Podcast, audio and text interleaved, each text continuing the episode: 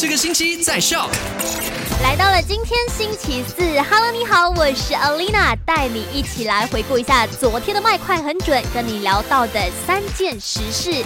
第一件事情跟你聊到了，在林梦某间国小后面的水沟抓到了一条十五尺十寸长的大鳄鱼，不过呢，并没有发生什么意外。那因为最近总是下雨，所以河边的水位也就高涨了，所以才会发生很多的这种鳄鱼事件。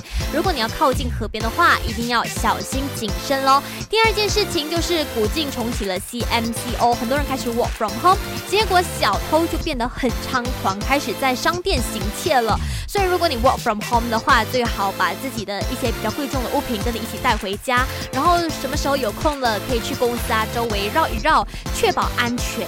那第三件事情呢，就是我们要做好事行善，这个行为当然很好，但是呢要明智，不然的话就会被骗子给利用了。因为现在很多骗子呢会以做公益的名义来筹款，然后骗取你的钱财。那有一名女子呢就误信了这个以动物福利组织来筹款的骗子，结果被他骗了八千三百八十块钱。所以你应该去到正规的机构去捐款，这样子的话你的爱心才能传达到正确的地方。